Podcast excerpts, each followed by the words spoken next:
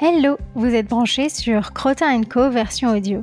Cette émission vous propose, à chaque épisode, de découvrir une personnalité du monde équestre qui a attiré mon attention. Pendant un peu moins d'une heure, je vous embarque donc pour parler bien-être animal, sport, évolution technique, avec un seul objectif, qu'on se construise ensemble un solide background culturel équestre. Je suis Audrey Polachio et vous écoutez Crotin Co version audio. Je vous rappelle que tous les épisodes sont disponibles à l'écoute sur les applications dédiées au podcast et sur encore.fm. N'hésitez pas à les noter et à les commenter. Assez parlé, il est temps de lancer l'épisode numéro 4. C'est parti L'épisode de ce mois-ci est un Feel Good pour lequel j'ai décidé de donner la parole à mon amie Lisa. On s'est rencontrés par le biais des réseaux sociaux il y a plusieurs années et vous la connaissez sûrement grâce à sa chaîne YouTube qui s'appelle Linsa Liberté de Galoper. Elle et moi, on partage énormément de valeurs communes au sujet du cheval et de l'équitation, mais pas seulement. C'est une jeune femme dynamique et évidemment passionnée. Dans cet épisode, Lisa va nous parler de son parcours de cavalière, de ses remises en question et de son évolution équestre. Elle va aussi aborder les valeurs qu'elle promeut grâce à sa chaîne YouTube. Je suis vraiment ravie de vous livrer cet épisode aujourd'hui, alors attrapez vos écouteurs ou votre casque et profitez-en. Bonjour Lisa, je suis super heureuse de t'avoir aujourd'hui à mon micro pour cet épisode euh, qui va être, je le sais, super riche. Alors merci à toi de prendre euh, ce temps pour échanger avec moi. Euh, comme je le dis en introduction, tu es donc créatrice de contenu sur le web. Tu as commencé une chaîne YouTube où tu montres tes évolutions avec Linda, qui est ta jument, et Bohème, qui est ton ânesse. Et tu as aussi créé un blog. Et du coup, on reviendra un petit peu là-dessus un petit peu plus tard si ça te va. Et ce qui se dégage de ça, je trouve que c'est ton envie de partager ton parcours de cavalière, mais surtout de propriétaire, de partager aussi tes doutes et de transmettre euh, certaines valeurs. Du coup, pour commencer cet échange, j'aimerais bien que tu te présentes et que tu nous parles de tes débuts auprès des chevaux, euh, depuis quand tu les côtoies, comment ça s'est passé euh, la première approche et la première rencontre avec les chevaux? Alors, euh, bah, bonjour à toutes et à tous. Du coup, euh, donc moi, je suis cavalière depuis maintenant. J'ai commencé quand j'avais 6 ou 7 ans, je crois, à monter à cheval. Et en fait, c'est vrai que euh, ça a pu paraître assez étrange pour mes parents parce qu'en fait, dans ma famille, il y a vraiment personne qui est dans les chevaux, il y a personne ou même qui est agriculteur, enfin, ou qui est dans le domaine un peu des animaux, quoi. Et je me rappelle très bien quand j'étais petite, quand on allait se promener avec mes parents, on, on passait tout le temps vers un pré où il y avait plein de chevaux. Et je voulais tout le temps aller voir ces chevaux, je voulais tout le temps euh, les approcher, aller les caresser et tout. Et euh, quand j'ai eu, euh, ouais, ça devait être 5 ans, ouais, quand j'avais 5 ans, mes parents m'ont demandé bah, si j'avais envie de faire un sport, quelle activité j'avais envie de faire. Et là, bah, je leur ai dit, je vais faire de l'équitation. Donc ils ont été un peu, pas choqués, mais enfin ils s'attendaient pas à ça parce que personne chez nous, ouais, voilà, pratique ça, quoi. Donc c'était c'était un peu la surprise. Sauf que euh, bah, malheureusement, à, cette époque, les euh, cours euh, baby poney, ça n'existait pas et ils prenaient les enfants qu'à partir de 6 ou 7 ans, je crois. Donc j'étais trop jeune pour, pour aller au centre équestre. Oh la déception Ouais, la déception. Et du coup, le pire, c'est que mes parents m'ont inscrit à un cours de danse. ah oui, d'accord. Ils se sont dit, bon, bah. ouais, ils se sont dit, tu vois, ce serait bien qu'elle fasse une activité, qu'elle rencontre des gens et tout. Et, et je n'ai pas du tout aimé la danse. ça n'a pas marché. Au moins, t'auras essayé. voilà, c'est ça, j'ai essayé, mais euh, ça n'a pas marché. Et du coup, dès que j'ai eu, enfin ouais, un ou deux ans plus tard, dès que j'ai eu l'âge, euh, bah du coup, j'ai redemandé à faire de l'équitation et du coup, ils m'ont inscrit euh, au Poney Club. Donc ça, j'ai eu la chance du coup qu'ils m'inscrivent si tôt. Et, et, voilà, j'ai commencé comme ça. Après, on va dire dans une équitation classique. Hein, on commence à Shetland, on fait des disciplines classiques. Enfin, quoique dans le premier centre équestre que j'ai fait, c'était euh, assez varié. C'est aussi, j'ai fait aussi un peu de voltige, du horseball, enfin un peu comme euh, tu avais parlé, euh, je me rappelle dans ton podcast à toi où tu te présentais. Oui. Mhm. Voilà, c'était ça. On faisait plein de disciplines différentes et tout. Donc je suis restée dans ce premier centre équestre pendant plusieurs années, jusqu'à mes 13-14 ans à peu près, je crois. Et euh, bah, j'ai toujours du mal, tu vois, à parler de ce centre équestre parce qu'en fait, c'est là-bas où j'ai tout appris. Euh, c'est vraiment là-bas où j'ai fait tous mes premières fois, en fait. Euh, mon première fois que j'ai monté à poney, la première fois que j'ai galopé, que j'ai sauté, que j'ai passé mes galops et tout. Mais euh, c'est vrai qu'avec le recul, bah, je... enfin, c'est plus du tout un centre équestre, tu vois, qui correspond à mes valeurs maintenant. Mais j'ai toujours du mal à en parler parce qu'elle affecte qui joue beaucoup et je sais que les gens là-bas, bah, ils aiment les chevaux, enfin, ils font ce qu'ils pensent être bon, tu vois. Mais c'est vrai que ouais, voilà, c'est un peu centre équestre très classique, ouais. C'est, je pense que c'est le mot qui définit. Et ensuite, je suis partie deux ans dans un autre euh, centre équestre parce que euh, je commençais à me lasser un petit peu et j'avais envie de voir autre chose, mais c'était pas du tout parce que je m'y plaisais plus ou quoi, c'était juste pour, euh, pour changer. Et du coup, là-bas, je suis restée dans centre équestre deux ans, ça s'est super bien passé, c'était super cool et tout. Et je m'étais beaucoup attachée à un cheval qui s'appelait Kayak. Je m'en occupais beaucoup. C'était là-bas que j'ai commencé, tu vois, à passer les journées au centre équestre, à s'occuper plus du cheval que monter et tout. Donc c'était trop cool. Et il s'avère qu'un jour, ce cheval a été mis à la vente. Et du coup, j'étais euh, dévastée parce que euh, je m'étais beaucoup attachée à lui. Et euh, du coup, j'avais 15 ans. Ouais, j'avais à peine 15 ans, je crois. Et il s'est fait que, en fait, mes parents, du coup, ont réfléchi à voir si on pouvait passer le cap de devenir propriétaire et tout. Sauf que ce cheval, bah, c'est un cheval de club qui avait 18 ou 20 ans, je crois, à peu près.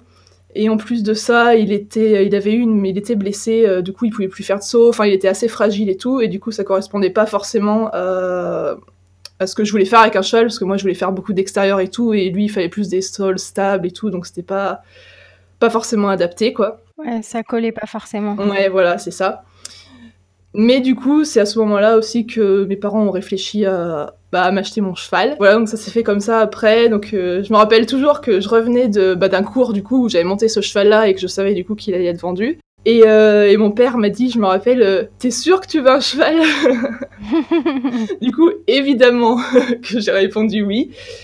Et du coup, bah, on s'est après lancé dans toutes les démarches. Euh, on a la chance qu'on avait euh, mes grands-parents ou mes arrière-grands-parents avaient du terrain, donc on a pu euh, racheter un bout de pré comme ça. Et on s'est lancé ensuite dans les recherches et du coup, bah, c'est comme ça après que l'aventure avec Linda a commencé. Ok, donc en fait, finalement, ta recherche, enfin ton envie de devenir propriétaire a été un peu lancé par euh, ce cheval avec qui tu avais créé un lien un, peu particulier en centre équestre. Et, finalement, c'est là que tu t'es dit que c'était le moment pour toi de passer le cap. Ouais, voilà, c'est ça. En fait, ça faisait plusieurs fois, tu vois, que je m'attachais à un cheval. En fait, déjà dans euh, le premier centre équestre que j'avais fait, je m'étais attachée à une petite jument et pareil qui était parti qui avait été vendu. Et euh, je commençais ouais à en avoir un peu marre tu vois que ça s'enchaîne comme ça et que du coup de rien pouvoir construire de vraiment concret avec un cheval. Et euh, voilà et ça commençait à de la monte euh, à proprement parler m'intéressait de moins en moins. J'avais de plus en plus envie de juste passer du temps avec les chevaux m'en occuper faire du travail à pied chose que j'avais jamais fait en centre équestre. Bah du coup peut-être que tu pourrais nous parler un petit peu justement de, de Linda comment s'est fait son achat. Est-ce que toi tu avais des critères très arrêtés? Peut-être que tes parents en avaient aussi, puisque tu étais encore mineur, et ils avaient bien sûr leur mot à dire. Euh, comment ça s'est passé pour toi? Est-ce que vous avez trouvé rapidement euh? Ouais, alors euh, ouais, c'est vrai déjà que je remercie encore mes parents parce que c'est sûr que quand on est mineur, bah c'est eux qui sont qui ont la plus grosse responsabilité dans l'histoire finalement. Euh, et du coup, comment ça s'est passé? Bah donc moi je cherchais un cheval, euh, donc comme j'ai dit un peu rustique en fait. Euh, je voulais un cheval voilà qui puisse parce que à l'époque je me disais peut-être pas tous les chevaux peuvent vivre au pré, est-ce qu'il y en a beaucoup qui sont au box, tu vois mm-hmm. Donc ouais, je voulais un cheval qui vive au pré, qui soit polyvalent, surtout pour faire de l'extérieur. Et j'étais tombée amoureuse des fjords donc, euh, j'étais, je m'étais beaucoup axée sur, euh, sur les fjords lors de mes recherches. J'avais quelques personnes qui m'avaient dit que les fjords, c'était pas des chevaux ouf, ils étaient trop têtus, euh, pas super. Enfin, il y, avait pas mal de personnes qui m'ont déconseillé les fjords, qui m'ont dit regarde plutôt du côté des Haflinger, c'est mieux et tout. Mais j'ai pas j'ai pas tant démordu que ça parce que j'aimais trop les petits fjords. T'es resté sur ta première idée. Ouais, c'est ça. Des fois, je suis un peu, je suis un peu têtue des fois, donc euh, ça, ça... donc euh, donc voilà. Donc on s'est tourné vers les fjords et en fait, euh, bah ça s'est fait assez rapidement parce qu'en fait Linda c'est la seule jument que j'ai vue. Tu vois, je suis allée la voir deux fois, je l'ai essayé deux fois, je suis allée la revoir avec des, enfin j'ai pas fait de visite veto, mais je suis allée la revoir avec des gens un peu spécialisés dans le milieu et tout. Et comment ça s'est passé? En fait, ça s'est passé pas du tout comme je l'imaginais. Moi, tu vois, je m'imaginais regarder plein d'annonces, aller essayer les chevaux et tout, et en fait ça s'est pas du tout passé comme ça. donc à la toute base, j'avais vu une annonce d'un petit cheval fjord qui était euh, qui se trouvait à côté de chez moi. Et il se trouve que mon père euh, connaissait les propriétaires euh, de loin, en fait, donc il allait les voir pour leur dire, bah voilà, on serait intéressé par ce cheval. Et sauf que bah, ce cheval avait été vendu genre très peu de temps avant qu'on y aille, donc l'annonce... Ah, vous étiez arrivé trop tard. Ouais, voilà, l'annonce était plus d'actualité, donc c'était un petit fjord qui était jeune, je crois, il avait 5 ans, ou... voilà. Donc cette personne nous dit, bah non le cheval est, vendu, mais euh, elle connaissait une sorte de... Je sais pas si c'est un vendeur de chevaux, je sais pas si on peut appeler ça comme ça, Mais un en fait, marchand, quoi. Ouais, un marchand, si tu veux, on lui donne un peu nos critères et il nous met en relation avec des propriétaires qui, qui vendent leurs chevaux, quoi. Et euh, donc, on a été mis en relation avec ce gars-là et du coup, qui connaissait quelqu'un qui vendait sa jument Fjord qui avait euh, 11 ans. Donc, euh, bah, on est allé la voir avec lui. Euh, le propriétaire était super sympa. Donc, la jument n'avait pas été travaillée depuis plus d'un an, je crois, parce qu'en fait, c'était la jument que ses enfants montaient quand ils étaient petits. Et bah, ses enfants étaient partis faire leurs études et du coup, le cheval bah, il était au pré, quoi, il ne servait plus à rien. Donc, euh, je suis allée l'essayer, euh, ça s'est bien passé, mais quand j'y repense, je me dis, des fois, j'ai pas... si maintenant je refaisais un essai comme ça, je suis pas sûre que, que je partirais tout de suite avec le cheval. Ah ouais. Et bah, parce qu'elle bah, en fait, elle était pas super éduquée, en fait, si tu veux. Elle était très gentille, mais pas super éduquée. Tu la sors du pré, elle te bouscule comme pas possible. Euh, puis au niveau de la monte, bah voilà, elle avait pas été travaillée depuis plus d'un an. Puis je sais pas si elle avait vraiment été bien travaillée. Enfin, tu vois, elle faisait que de la balade, donc en termes d'équilibre, etc., c'était pas. Ouais, en fait, elle avait dû être juste débourrée et après, il partait en balade avec elle, sans doute. Ouais, voilà, c'était ça. Je pense que c'était ça. Euh, Donc, euh, donc euh, lors du premier essai, par exemple, impossible de la faire partir au galop. Ah oui. voilà, mais j'ai dit ouais ouais ça me va. mais euh, par contre à côté de ça, tu vois, je voyais qu'elle était vraiment super gentille en fait et, euh, et je pense que c'est la première qualité que, je lui reconnais et c'est pourquoi je l'ai choisie en fait. Donc je suis retournée la voir une seconde fois, une ou deux semaines après pour euh, pour être sûre qu'on se lançait là-dedans. Et, euh, pareil, toujours euh, très gentille et rien qu'entre les deux séances, tu vois, j'ai vu des mini progrès entre guillemets, donc donc je me suis dit ça ça peut être jouable quoi, c'est euh, ça peut se faire. Donc euh, on a dit ok et euh, bah elle est arrivée plus vite que prévu parce qu'on pensait prendre un cheval pour après l'hiver, le printemps. Et finalement elle est arrivée le 11 décembre, Ah oui. le 12 décembre, ouais c'est ça, ouais, en plein hiver. Et et voilà. Et donc ça s'est passé comme ça, son arrivée et, et l'aventure commençait quoi. Ok. Et du coup, euh, après avoir, euh, avoir eu Linda, euh, tu as eu Bohème, qui est une ânesse. Et du coup, je voulais savoir si le choix de prendre un âne était vraiment volontaire ou si c'était une opportunité, une occasion. Est-ce que toi, tu connaissais déjà les ânes avant de te lancer avec Bohème? Et quelles, sont les grosses différences que tu peux noter en termes de caractère ou d'habitude entre les deux? Alors ouais, c'était vraiment, c'était vraiment volontaire en fait de prendre un âne parce que euh, bah déjà mes parents en règle générale aiment beaucoup les animaux donc euh, donc ça aide forcément. Et en fait, on avait fait pas mal de randonnées, tu vois, où on louait un âne à la journée ou euh, Mm. enfin j'aime pas trop ce terme parce que c'est un animal mais euh, Oui, je vois l'idée. mais voilà, on partait avec un âne la journée et on, a- on adorait ces sorties-là. Les ânes étaient vraiment trop adorables et, euh, et ouais, on était tombés amoureux de ces animaux. Enfin, on les trouvait vraiment trop gentils, euh, top quoi. Donc du coup, quand on a cherché un compagnon pour Linda, on s'est dit tout de suite, bah, on veut se tourner vers les ânes parce que bah, on, ouais, voilà, on aimait trop ces animaux. Euh, donc le bohème, elle est arrivée à peine un an après Linda, puisqu'elle est arrivée au mois d'octobre suivant. Donc Linda est restée seule euh, ouais, 7-8 mois à peu près. Et euh, donc comment elle est arrivée Euh, Alors attends, faut que je me re- remémore. Faut remettre les idées en place. Euh, du coup, pour l'arrivée de Bohème, euh, je me rappelle, ouais, c'était pareil. En fait, ça s'est tout fait un peu par connaissance. Euh, c'était euh, quelqu'un que mes parents connaissaient qui avait un petit troupeau d'ânes, euh, qui avait 5-6 ânes, etc., et qui les faisait un peu reproduire. Donc, c'était un petit élevage euh, particulier, on va dire. Il faisait ça pour le loisir. Et du coup, il se trouve qu'il avait plusieurs. Enfin, je crois qu'il avait une ânesse et un ânon quand on y allait. Donc Bohème avait un an et demi quand on y allait, elle était encore euh, dans le, enfin, elle était dans le troupeau, elle était pas sevrée quoi, parce qu'elle était avec ses parents, sa mère, son père et tout. Donc quand on y allait, on a pu du coup rencontrer les parents et ça c'est vrai que c'est top parce que bah, Linda, je connais pas du tout son passé, je sais pas du tout comment ça s'est passé, alors que Bohème, bah, on a pu voir ses parents, sa famille, on l'a vue toute petite, donc euh, c'est vrai que c'est différent. Et bah les parents, ils étaient vraiment super câlins, super adorables. Enfin, on s'est dit si euh, si la petite tient des parents, on est bon. Ça sera un amour. C'est ça, donc euh, on s'est pas trop trompé parce qu'elle est vraiment très très câline. Après, elle a un caractère particulier, mais euh, on y reviendra peut-être peut-être après. Mais euh, voilà, donc en fait, ça s'est fait comme ça. On allait la voir, ça s'est très bien passé, et c'est nous qui l'avons nommée parce qu'elle n'était pas encore euh, pucée et identifiée quand on est allé la voir. Donc euh, à la toute base, euh, il l'avait appelée Julie. Donc on a déjà Linda qui, qui a un prénom d'humain, donc si on pouvait éviter d'en avoir une deuxième, c'était pas plus mal. Après, ça crée des confusions. voilà, c'est ça. Donc du coup, c'était l'année des B, donc on l'a mis à la lettre et c'était choix de la famille de l'appeler Bohème. Et elle est arrivée bah, quelques semaines après, du coup, donc euh, elle était sevrée en même temps, ce qui a fait qu'elle s'est tout de suite très approchée et accrochée à Linda, en fait, parce que, un peu comme sa mère adoptive, parce que bah, elle a quitté mhm. ses parents et elle est tout de suite arrivée avec Linda. Donc, euh, donc voilà, et au niveau des, des différences, bah, en fait, enfin, c'est un peu compliqué de, pour moi de donner les différences entre cheval et âne parce que étant donné que j'ai qu'un individu de chaque. Oui, c'est pas forcément représentatif. Voilà, c'est ça. Je peux pas dire si c'est uniquement euh, bah, le caractère de Linda à proprement parler ou le caractère cheval et pareil pour Bohème. Donc c'est vrai que c'est un peu difficile que, que je m'exprime là-dessus, mais euh, le renforcement positif marche très bien avec les ânes. Enfin, il marche très bien avec les chevaux, mais avec euh, c'est avec Bohème que j'ai j'ai débloqué ça, quoi. Ok, bah c'est intéressant comme comme constatation. Mais après, encore une fois, voilà, je sais pas si ça vient du caractère de Bohème qui a beaucoup besoin de d'encouragement, d'être que, enfin, voilà, ou euh, ou si c'est vraiment Anne Cheval, quoi. Et là, donc, tu nous as dit que hum, Bohème s'était rapidement euh, attaché à Linda. Et comment ça s'est passé pour Linda? Est-ce que euh, l'arrivée de, d'un âne dans sa pâture, ça s'est bien passé ou est-ce que ça a été un peu compliqué?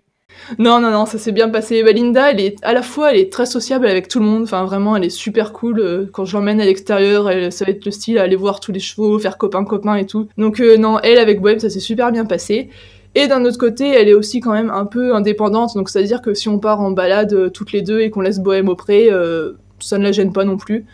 Donc, donc non, Linda, sur ce coup-là, est vraiment, vraiment top. elle est adorable. Euh, comme tu nous l'as dit, donc elles vivent euh, chez toi. Euh, c'est toi qui t'en occupes. Enfin voilà, elles sont pas en pension. Donc j'aimerais bien que tu nous parles un petit peu de la façon dont tu organises ton temps avec et pour elles. donc à savoir ben, le temps où tu vas travailler avec elles, où tu vas monter, où tu vas t'occuper des clôtures, du foin. Enfin voilà tout ça. Est-ce que tu peux nous en dire un petit peu plus là-dessus? Oui, alors, bah déjà, je peux dire que j'ai la chance en fait que mon père m'aide beaucoup là-dessus parce que bah comme j'ai, enfin, il est depuis le début en fait, il est super investi et du coup, on fait on fait pas mal de travaux à deux. Donc je sais que tout ce qui est euh, entretien des, des, broussailleuses, entretien des champs, etc. Bah, c'est pas mal lui qui s'en occupe en fait. Ce qui est déjà pas mal. Ouais, ce qui est vraiment cool. et euh, ensuite, au niveau euh, temps de travail pour les séances, bah, je me, déjà, je me fixe pas d'emploi du temps particulier parce que donc déjà moi, je travaille à mon compte en plus, donc euh, c'est à la fois un avantage, mais aussi des fois un inconvénient parce que bah, les semaines ne se ressemblent pas. Donc il y a des semaines où je vais pouvoir les sortir deux, trois fois dans la semaine, et au contraire, des fois, bah, ce sera que le week-end parce que bah, j'ai trop de travail et j'ai pas le temps. Donc les séances de travail, vraiment, ça varie. J'essaye de faire au moins L'idéal, c'est une balade, une séance de travail à pied et euh, on va on prend des cours dans un centre équestre. Donc euh, voilà, ces trois séances là, c'est vraiment l'idéal. Après ça varie. Et ça c'est pour Linda parce que pour Bohème, donc comme je disais, elle a un caractère assez particulier et je m'adapte vraiment à elle. C'est-à-dire que des fois pendant plusieurs semaines ou même mois, on va rien faire parce que je la sens pas pas apte, pas ouverte, enfin juste elle a pas envie, ses gratouilles lui donc on s'arrête là. Et des fois on va sortir euh, en balade, elle va venir avec nous et tout parce qu'elle est partante, donc euh, donc je m'adapte vraiment à elle et pareil avec Linda après quand on se dit on fait une séance de travail à pied.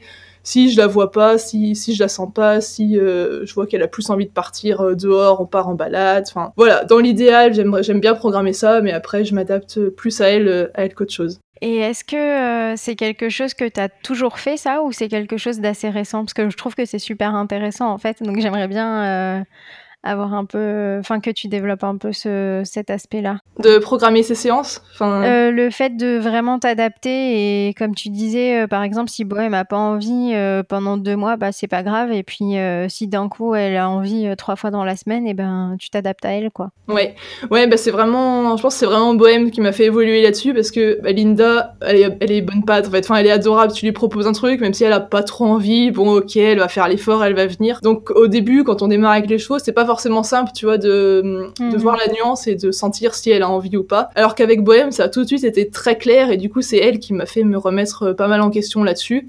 Parce que vraiment, il y a des fois où quelque chose de très simple, juste euh, donner son pied au pensage ou euh, marcher en, en licol, elle va pas vouloir. Donc du coup, des fois, c'est vrai qu'au début, ça peut être très très frustrant parce qu'on dit mais ça, elle sait le faire et pourquoi pourquoi ça fonctionne pas. La seule solution que j'ai trouvée en fait, c'est que quand ça va pas, bah, ne rien faire et euh, uniquement se concentrer quand ça va, quand elle a envie et faire. Et du coup, depuis ça, bah, c'est vrai qu'on n'a plus du tout de conflit. Et bah, ça se passe beaucoup mieux. Donc, du coup, j'ai aussi mis ça en place avec Linda, forcément. Même si, encore une fois, Linda, c'est plus subtil, subtil. Et des fois, même encore maintenant, j'ai parfois un peu de mal à sentir la différence. Puis, je pense que c'est le mieux de s'adapter parce que c'est comme ça qu'on progresse le plus. Alors que quand on va contre eux, bah, évidemment, ça ça fonctionne pas. Donc, Ok, Super.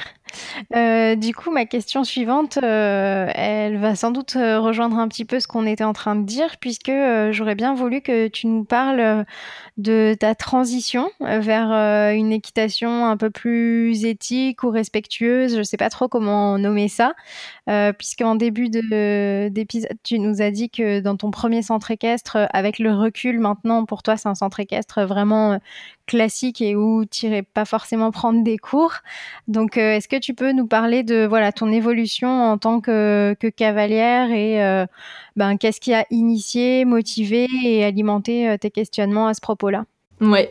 Alors, ce qui a commencé, des fois ça, ça, surprend les gens, mais vraiment ce qui a initié toute cette euh, remise en question, c'est le mort et le sans mort en fait. Parce que, euh, bah, du coup, quand je suis devenue propriétaire et même avant, tu vois, dans les, quand on voyait dans les magazines les gens qui montaient leurs chevaux sans mort ou encore de lettres ou en liberté, enfin, c'était genre de truc qui me faisait rêver. Et du coup, bah, ça a amené à pas mal de questionnements sur comment on en arrive à là, pourquoi, etc. Et du coup, quand je suis devenue propriétaire, bah, c'est, euh, j'ai voulu mettre un petit peu tout ça en place et euh, bah, passer du mort au sans mort, c'est pas forcément simple. Mm-hmm. que ça implique plein de choses et euh, dont le travail à pied, qui a été, je pense, une des un des plus gros changements dans mon équitation en fait quand je suis devenue propriétaire parce que c'est une des premières choses que j'ai fait avec Linda que le travail à pied c'était quelque chose ouais qui me faisait rêver d'avoir cette relation là qui est complètement différente d'une relation qu'on a en selle. Et chose que bah du coup j'avais vraiment jamais fait en club pour le coup et que je maîtrisais absolument pas. Donc du coup avec Linda on a appris toutes les deux parce que bah pareil elle elle avait jamais pratiqué et du coup bah moi j'ai un peu appris sur le tas parce que pour le coup quand je suis devenue propriétaire j'ai pas pris tout de suite des cours ou euh, voilà, je n'avais pas la possibilité de faire les deux. Oui, puis il faut rappeler que c'était pas hier non plus, quoi. C'était il y a quelques années, et à ce moment-là, euh, c'était peut-être aussi plus compliqué de trouver des professionnels euh, qui soient formés et qui soient disponibles euh, pour ce genre de, de demande-là. Déjà que je trouve qu'actuellement, euh, c'est pas toujours facile de trouver des pros qui fassent enfin qui propose des, des, cours de travail à pied. Alors euh, à, à, cette époque-là, c'était encore plus compliqué. Le coup de vieux qui arrive. Mais oui. non oui, c'est sûr. Ça, oui, non mais oui, ça fait neuf, ça va faire 9 ans que j'ai Linda, donc euh, ouais, c'est ça. Au tout début, ça, ça commence à dater. Mais oui, c'est sûr qu'on en parlait beaucoup moins. Et oui, voilà, dans certains magazines, on en parlait, mais même sur YouTube, il n'y avait pas énormément de vidéos qui parlaient de ça et tout, donc euh, c'était pas forcément facile de se former, même ailleurs que sur le terrain. Donc euh, ouais, voilà, on a appris sur le tas et je pense que j'ai fait pas mal d'erreurs, mais encore une fois, vraiment, enfin, Linda, je pense c'est la jument parfaite pour ça parce qu'elle pardonne tout et elle est, euh, enfin, je pense que du coup on aurait avancé plus vite si j'avais pas fait d'erreurs évidemment, mais euh, vraiment elle est top et on a vraiment progressé ensemble. Et ce qui fait qu'on a, ce qui a été difficile du coup quand Bohème est arrivé, parce que je pense qu'avec Linda, on a établi une forme de communication toutes les deux qui, bah, du coup, comme moi, j'avais pas forcément les bons codes entre guillemets, c'est vraiment une façon dont on fonctionnait toutes les deux et qui du coup bah, marchait pas forcément avec d'autres chevaux. Et puis petit à petit, à force de suivre aussi pas mal de gens sur les réseaux sociaux qui ont, avaient un peu cette mentalité-là aussi, euh, bah, s'est posé la question du fer et du pied nu, évidemment. C'est arrivé sur la table. Euh, parce qu'au début, moi, quand Linda est arrivée, en fait, j'ai pris le maréchal Ferrand qui était dans mon deuxième centre équestre parce que bah était cool. Enfin, je connaissais pas d'autres d'autres professionnels, donc je me suis dit on va partir avec lui qui a ferré Linda et euh, j'ai mis quand même pas mal d'années, je pense que ça a mis bien 4, ouais, 4, 5 ans, 4 ans peut-être, avant que, que je passe au, au pieds nus, quoi. Parce que du coup, quand, quand tu l'as achetée, elle était pieds nus, puis tu as fait venir le maréchal qui t'a dit, euh, ben, en gros, euh, si tu veux la monter, il faut la ferrer, quoi. Grosso modo, c'est ça? Ouais, ouais c'était exactement ça. et après, aussi, Linda était pieds nus, mais elle était pieds nus par âge à plat. Enfin, c'était pas. Ouais, pas entre Ouais, c'est ça, parce que je me, rappelle, j'avais demandé euh, tous les combien il faisait venir le maréchal, etc. Et il m'avait dit, oui, je fais venir une ou deux fois par an. Donc euh, voilà, je laisse imaginer l'état des pieds du coup. et donc ouais, le, donc, le maréchal est arrivé et il m'a dit, bah non, mais si tu veux la monter, euh, que sinon elle aura mal, donc euh, il faut lui mettre des fers. Ce qui en soi était vrai, que quand on marchait, tu vois, sur le bitume ou sur les cailloux, bah elle avait mal, mais ce qui en fait était totalement normal parce qu'elle avait pas du tout un parage adapté et en plus, bah elle sortait d'un an auprès, donc son pied avait pas du tout été stimulé comme il faut. Donc je l'ai ferré et après du coup m'être pas mal renseigné et suivre pas mal de gens, je me suis rendu compte que c'était forcément mieux. Enfin, on va pas peut-être pas partir sur un débat là-dessus, mais je pense que c'était le plus adapté du coup pour ma jument à ce moment-là. Et le déclic, ça a été qu'en fait, j'ai emmené euh, Linda euh, à la saillie. Enfin, j'ai essayé de la faire saillir. Ça n'a pas fonctionné, donc il n'y a pas eu de poulain. Je le dis parce que je reçois encore des questions des fois. Où est le poulain? Il n'est pas là.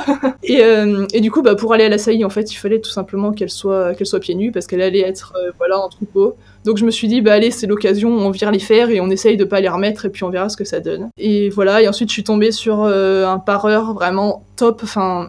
Je, je le remercierai jamais assez parce qu'il a vraiment tout fait pour ma jument passe pieds nus, il m'a aussi formé, il m'a tout expliqué, enfin vraiment il était top. Et du coup, bah là, ça fait maintenant quelques années que c'est moi qui gère leurs pieds euh, toute seule de A à Z, on va dire, et, euh, et ça se passe plutôt bien, donc euh, je regrette absolument pas cette décision. Ok, ouais, mais c'est super intéressant du coup que tu aies, que pu te former euh, grâce justement à ce pareur euh, qui, qui, a été disponible pour toi et qui t'a montré les, les, gestes et tout ça, quoi. C'est super. Ouais, carrément. Bah, c'était vraiment quelqu'un de passionné avant tout, en fait, et qui voulait le mieux pour les chevaux. En plus de ça, il venait de loin, en fait. Donc, euh, il faisait des tournées, et quand il faisait des tournées, il venait, mais il pouvait pas être là tout le temps. Donc, euh, c'est aussi pour ça, du coup, qu'il m'a, appris au début. Il m'a juste montré comment faire un parage euh, d'entretien, un parage intermédiaire. Et puis, du coup, petit à petit, à force qu'il vienne et qu'il m'explique, bah, j'ai pris la main et, et voilà, ça s'est fait comme ça. C'est vrai qu'au début, quand on commence à parer son cheval, on a un petit peu peur de mal faire. Mais en y allant petit à petit, en fait, ça se passe bien. Et puis, du coup, maintenant, bah, ouais, elle a des bons pieds. Euh, et, voilà, on fonctionne comme ça, quoi. Et pour Bohème aussi, ça a beaucoup aidé parce qu'en fait, Bohème est très, très euh, peureuse avec euh, les gens, notamment du milieu médical, du coup, tout ce qui est veto, pareur, ostéo. Enfin, ostéo, ça commence à aller un peu mieux parce que ça fait du bien. Mais vraiment, le parage, elle avait énormément de mal et ça la mettait dans un état de stress pas possible, vraiment. Et du coup, bah, depuis que c'est moi qui fais, ça va beaucoup mieux parce que bah, elle Avec toi, c'est plus facile. Ouais, voilà, c'est ça. Donc ça l'aide beaucoup là-dessus et et donc c'est cool. On va peut-être un peu switcher, euh, enfin ça, ça, reste dans la thématique euh, évolution de ton équitation, mais du coup on va passer un peu de l'autre côté puisque euh, pendant longtemps je pense que les gens qui te suivaient sur les réseaux, sur YouTube, auraient pu penser que tu étais un peu anti-concours. Et pourtant, on peut te retrouver sur certains terrains de compétition. Donc, euh, je, crois savoir que tu ambitionnes même de participer au championnat à la motte. Euh, Est-ce que tu pourrais nous en dire un peu plus sur ce sujet euh, vraiment précis des concours et aussi sur la discipline que tu pratiques du coup avec Linda? Oui, alors c'est vrai que cette question, c'est drôle parce que ouais, elle m'a été posée plusieurs fois. Il y a même des gens, ouais, je sais, voilà, qui ont été surpris parce que mais quoi, mais tu étais contre les concours alors que pas du tout, à aucun moment j'ai dit, j'ai dit être les concours, donc je sais pas d'où sortait euh, cette idée-là, mais je pense que le fait qu'on prône voilà une équitation peut-être un peu plus euh, respectueuse, que c'est vrai que je monte sans mort, donc euh, c'est pas forcément ce qui, ce qui est le cas dans la majorité des disciplines et des concours, donc peut-être que les gens ont pensé ça à cause de ça, je sais pas. Non, mais en fait moi les concours en vrai, je suis dans le domaine du sport en général, en fait, j'aime bien regarder tout ce qui est compétition et même si, enfin, je pratique pas, mais tu vois, par exemple, je suis le foot. Je sais que ça peut surprendre, mais euh, je suis le foot. Dès qu'il y a des gros championnats d'athlétisme, de natation, enfin, j'aime beaucoup suivre. J'aime bien l'ambiance compétition, en fait, euh, l'objectif de se surpasser et tout. Donc je suis absolument pas contre les concours. Euh, pour moi, les concours, ça dépend en fait de la manière dont c'est fait. Ça permet de se fixer des objectifs. Après, bah, faut pas oublier que c'est le chemin qui compte, pas les objectifs. Et du coup, bah, je pense que c'est là après que certains se perdent un peu. Mais non, vraiment, les concours, du coup, moi, je pratique euh, l'équifile avec Linda. Donc ouais, on s'y est mis euh, l'année dernière. Enfin, on en a fait que trois, mais donc on s'y est mis l'année dernière. Et en fait, c'est vrai que depuis que je me suis fixé du coup ces objectifs-là de concours, je vois qu'on a vraiment beaucoup progressé parce que bah, ça faisait quelques années qu'on stagnait un peu en travail à pied que je savais pas euh, où aller, comment, etc. Et du coup, bah, d'avoir ces objectifs-là, ça fait qu'on doit se concentrer sur des choses qu'on savait pas faire, qu'on doit trouver des solutions. Et euh, ouais, du coup, on a vraiment beaucoup progressé grâce à ça. Et même si euh, les résultats suivent ou ne suivent pas en concours, honnêtement, je m'en fiche. Mais c'est vraiment, ouais, voilà, le chemin et que ça nous fait vraiment énormément progresser. Et donc ouais, les championnats de France, c'est un peu, serait un peu le petit kiff euh, pour euh, pour valider tout ça quoi. Ce serait sympa, mais euh, voilà, je le fais vraiment dans le but de s'amuser, de prendre du plaisir et et ouais voilà et du coup d'avoir des objectifs parce que je trouve que ça aide vraiment surtout en plus quand on travaille seul de chez nous que bah maintenant je prends des cours en club peut-être qu'on y reviendra mais c'est assez récent et du coup pendant presque 9 ans du coup avec Linda on était seuls et c'est vrai que du coup d'avoir des objectifs comme ça bah ça permet aussi de voir ce qui va pas de voir ce qui va comment s'améliorer etc donc donc non je trouve ça vraiment cool ouais. Ok, bah du coup, euh, je pense qu'on peut, on peut passer euh, justement au club, puisque euh, tu as trouvé un club pas très loin de chez toi avec un enseignant qui a une, une approche du cheval assez similaire à la tienne. Et bah, je, je pense que c'est vachement intéressant. Donc, peut-être que tu peux nous en dire un peu plus. Et, et après, on pourra peut-être parler plus globalement de ta vision de l'enseignement de l'équitation en France euh, actuellement? Ça marche. Alors bah déjà il faut savoir que donc le centre équestre où je vais, il a ouvert il y a 3 ou 4 ans à peu près. Donc euh, bah dans tous les cas, j'aurais pas pu y aller avant enfin euh, avant que j'ai Linda en fait, il n'existait pas. Et quand j'ai vu que ce centre équestre ouvrait près de chez moi, je me suis dit il faut absolument que j'aille faire un tour parce que bah donc mon coach a été formé par Andy Booth. Donc même si je sais que la méthode Andy Booth des fois peut être décriée sur certains points, moi je trouve ça top. C'est quand même un assez solide. Et puis après on n'est pas c'est pas parce qu'on se forme avec quelqu'un qu'on applique euh, à la lettre euh, toute, la méthode quoi. Oui voilà c'est ça. Et du coup c'est ça que, que je trouve top chez mon coach c'est que quand on va bloquer sur un exercice qui va essayer de nous trouver une solution, va me dire bah moi je fais comme ça parce que bah voilà je pense que c'est mieux pour x ou y raison et euh, voilà. Mais par exemple telle autre personne va faire comme ça ou telle autre personne va faire comme ça. Donc en fait il est pas fermé à 100% dans sa méthode et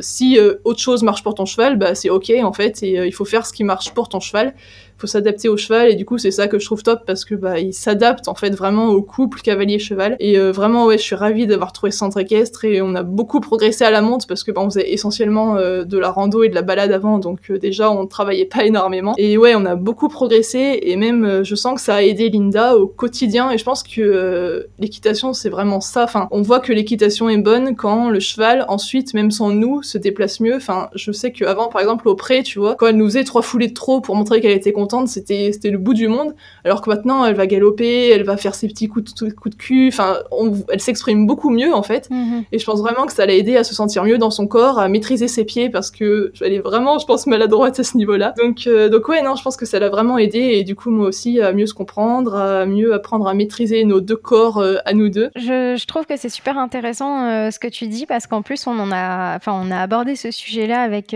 Pauline dans l'épisode précédent où justement elle disait que pour elle, euh, la discipline qu'elle pratique, donc le dressage, c'était vraiment de donner des clés à son cheval pour euh, se sentir mieux euh, avec ou sans cavalier, quoi. Donc c'est exactement ce que, ce que tu es en train de décrire là. Ouais, voilà, c'est ça. Et, c'est vrai que des fois, quand on en parle, ça peut paraître un peu abstrait, mais ouais, vraiment, j'ai vu la différence et, c'est trop cool de la voir. Ouais, elle s'exprime beaucoup mieux. Avant, elle était très très cerveau gauche, introvertie.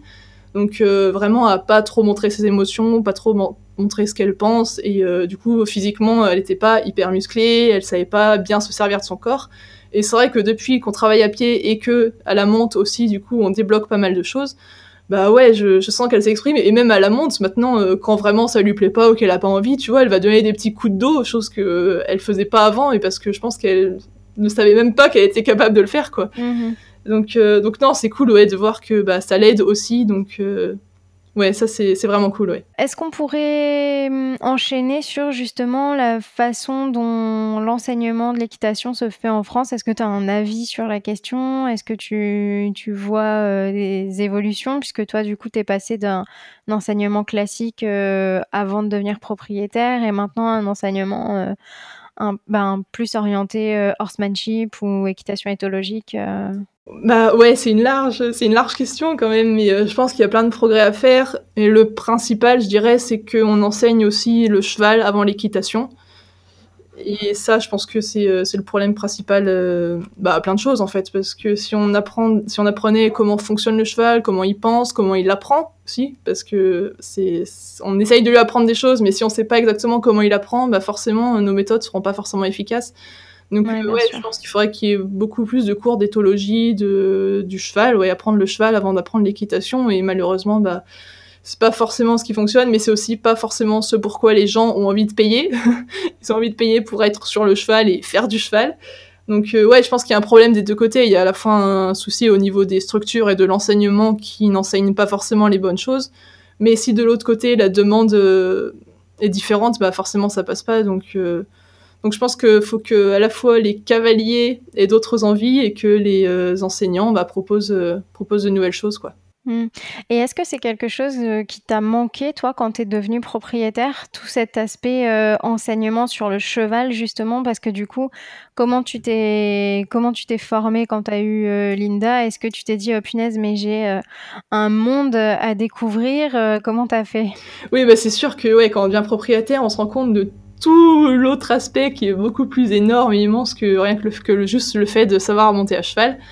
Et euh, en plus de ça, enfin en plus monter, savoir monter à cheval, ça ne t'aide pas lorsque t'es propriétaire, ça t'aide pour monter ton cheval, mais ça t'aide pas pour t'en occuper.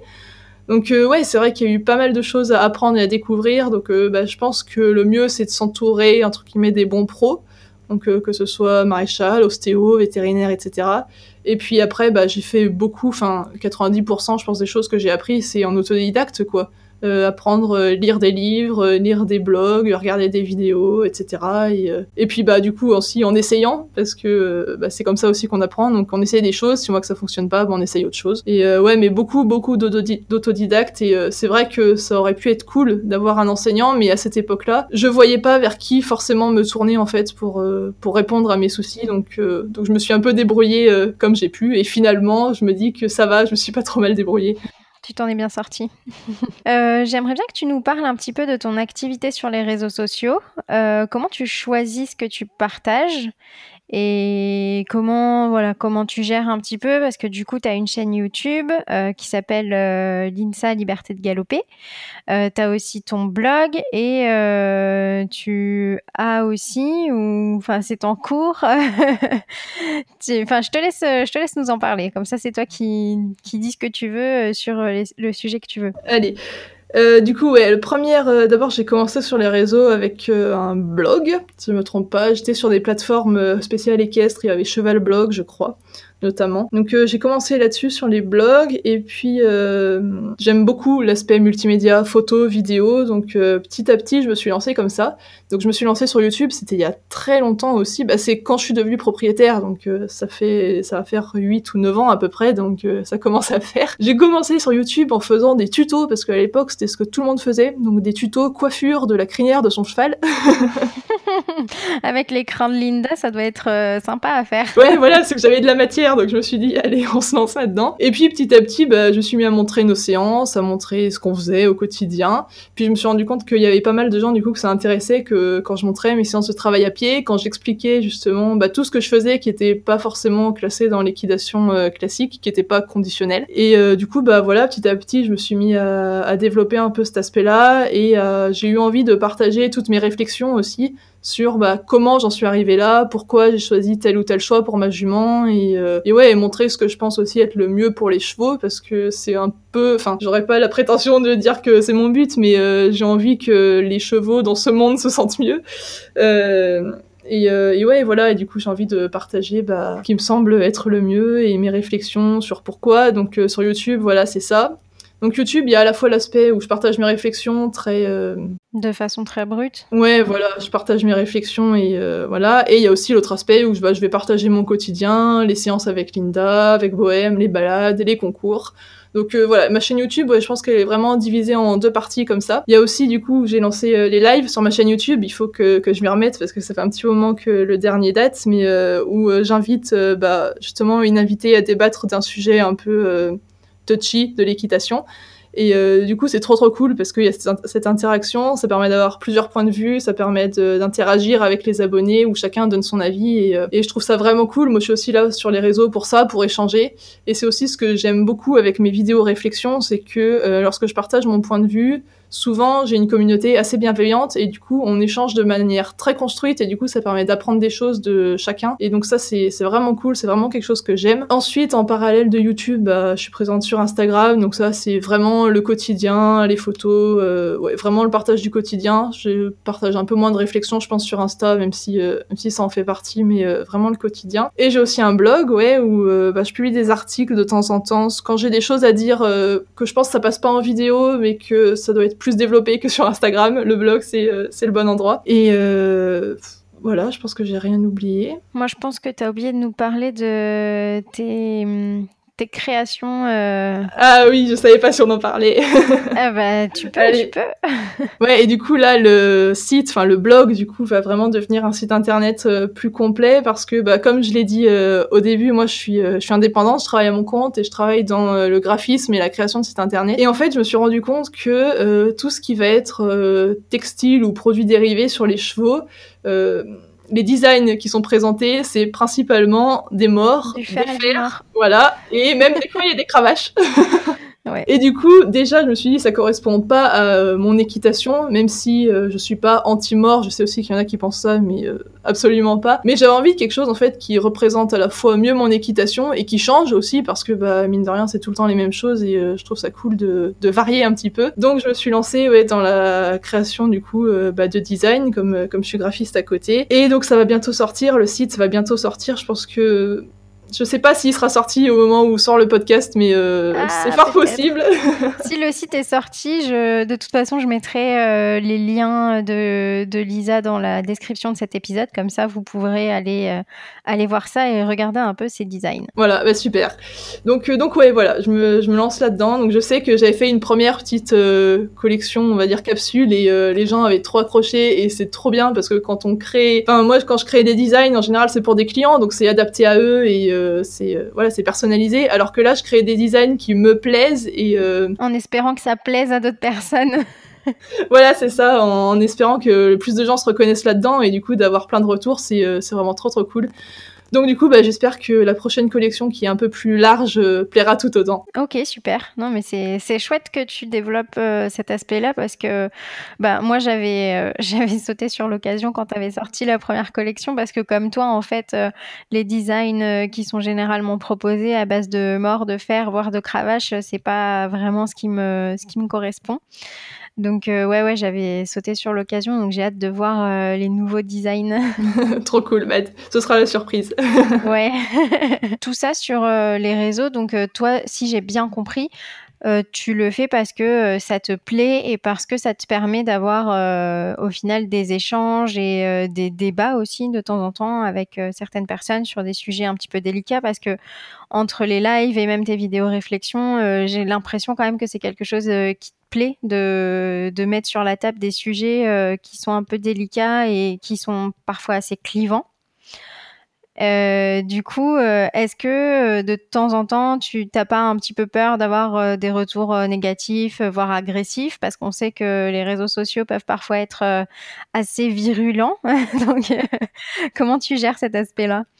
Ouais, c'est sûr que déjà quand je fais des vidéos réflexions, en général, je les écris en avance, donc je sais à peu près ce que je vais dire parce que bah voilà, je veux faire en sorte de faire passer mon point de vue, mais sans blesser les autres, parce que c'est pas en agressant ou en blessant les autres que déjà les arguments passeront le mieux. Donc euh, ouais, déjà je, je fais un peu attention à ce que je dis, mais c'est aussi quelque chose qui m'a, bah ça fait un petit moment déjà. Enfin, je pense que les gens qui me suivent auront remarqué que j'ai pas justement posté des euh, vidéos un peu comme ça, très réflexion, parce que ouais, je pense que j'ai eu un trop plein un peu de négativité et de culpabilité entre guillemets quand on dit les choses ou que les gens pensent pas comme nous, ils se sentent tout de suite agressés alors que bah juste je dis mon point de vue. Après si vous vous reconnaissez ou que vous vous sentez coupable, bah entre guillemets c'est pas mon problème. C'est après chacun chacun euh, le, prend comme il, le sent en fait. Mais euh, c'est vrai que moi c'est des vidéos comme j'ai dit que j'aime beaucoup parce que ça me permet d'échanger de débattre avec des gens et je sais que moi, c'est des vidéos comme ça, des posts comme ça qui m'ont fait me remettre en question sur plein de choses et qui m'ont fait avancer avec mon cheval. Donc je me dis, bah, si je peux aussi aider les autres à, avoir une meilleure relation avec leurs chevaux, à ce que leurs chevaux se sentent mieux, bah tant mieux quoi. Enfin, c'est tout bénef quand je reçois des commentaires qui me disent, euh,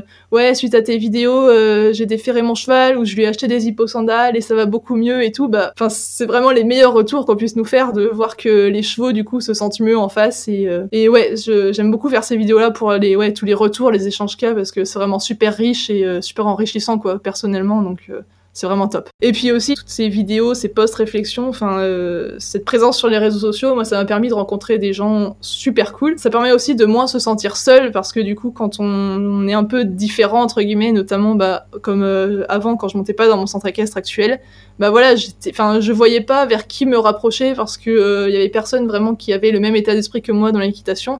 Et du coup, tu te sentais vraiment isolée. Ouais, c'est ça. Ouais. Et bah, puis en plus euh, du fait que moi je montais mes chevaux chez moi toute seule, déjà il y a un petit isolement, mais en plus je les montais de manière différente, donc euh, l'isolement était double. Et c'est vrai que rencontrer des gens du coup qui ont la même vision euh, du cheval que toi, qui font les mêmes choses que toi, qui te trouvent pas bizarre ou qui se posent pas des questions sur pourquoi tu fais ça, c'est vraiment super cool et ça permet aussi de bah, de redonner un peu confiance en ce qu'on fait parce que des fois on se dit mais est-ce que je fais la bonne chose? Pourquoi personne fait ça? Et donc ouais les réseaux sociaux ça m'a aussi permis de rencontrer des personnes super cool et et pour ça, ouais, je, les remercie. Euh, merci les réseaux sociaux. Ouais.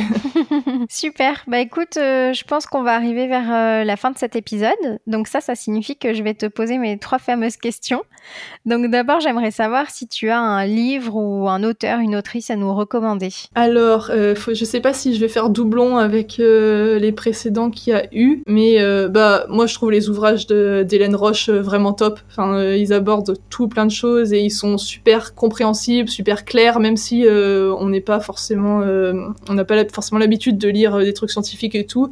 Vraiment, c'est super vulgarisé, c'est super simple à comprendre, donc vraiment, je recommande beaucoup. Moi, son livre, notamment sur renforcement positif, sur le clicker, ça m'a beaucoup aidé dans, ma relation avec Bohème et aussi avec Linda. Donc, ouais, je pense que ouais, je recommanderais les, écrits d'Hélène Roche. Ok. Bah je pense que c'est une excellente recommandation. je, les ai aussi et je les apprécie beaucoup. Euh, la deuxième question, c'est de savoir si tu pourrais nous citer une personnalité équestre qui t'inspire ou qui te plaît dans sa façon d'appréhender le cheval. Euh, alors du coup, bah, ça va faire écho à ton, dernier épisode, mais en vrai, je pense que je vais citer Pauline euh, Barbier, donc d'un cheval l'autre sur les réseaux sociaux, s'il y en a qui n'ont pas encore écouté le, le podcast précédent et parce que vraiment, enfin, je la trouve super inspirante et en fait, son ouverture d'esprit est vraiment top. Enfin, moi, je sais que quand je regarde ces vidéos, ça, m'aide à me mettre en confiance en fait dans ce que je fais. Et euh, ouais, je sais pas plus expliquer pourquoi, mais euh, ouais, Pauline, elle m'a vraiment que ce soit sur son blog ou même avec euh, du coup sa plateforme Blooming Riders, elle m'a vraiment aidé à prendre confiance en ce que je faisais avec mes chevaux et donc pour ça ouais, je la remercie et c'est top ce qu'elle partage sur les réseaux donc si je vous recommande d'aller la suivre si c'est pas encore fait. OK, super. Euh, finalement, pour clore cet échange, la dernière question que je vais te poser, c'est de savoir si tu pourrais partager avec nous un souhait pour le monde équestre de demain. Et je sais que c'est une question un peu difficile, mais je l'aime beaucoup alors. ah bah, je pense que je reviendrai sur le fait qu'il faut que, faudrait que les cavaliers apprennent à comprendre le cheval et à comprendre comment le cheval apprend parce que ça éviterait bien des erreurs et euh, le monde, les relations s'en porteraient mieux. Et pour ça, du coup, lisez les bouquins d'Hélène Roche. Voilà. ça peut en faire partie, du coup. Super, bah écoute, c'est un très joli mot de la fin. Je te remercie d'avoir pris le temps de, nous avoir livré un peu de ton expérience. Euh, et puis, ben, je, te souhaite plein de belles choses avec euh, Linda et Bohème et une participation prochaine au championnat de France en équifile, du coup. oui, on va essayer si euh, le Covid nous laisse tranquille. oui, on va croiser les doigts pour ça. Merci à toi. Merci à vous d'avoir écouté cet épisode jusqu'au bout. J'espère sincèrement qu'il vous aura plu. Si c'est le cas, faites-le moi savoir en le notant avec 5 étoiles sur Apple Podcast et en laissant un commentaire. Sachez que je les lis tous et qu'ils me font vraiment plaisir. Vous pouvez également le partager sur vos réseaux sociaux, ça m'aidera énormément à faire connaître l'émission. Vous pouvez également venir échanger avec moi sur Instagram pour me dire ce que vous en avez pensé ou quel invité vous aimeriez entendre dans le prochain épisode. J'attends vos retours avec impatience et je vous dis à très bientôt.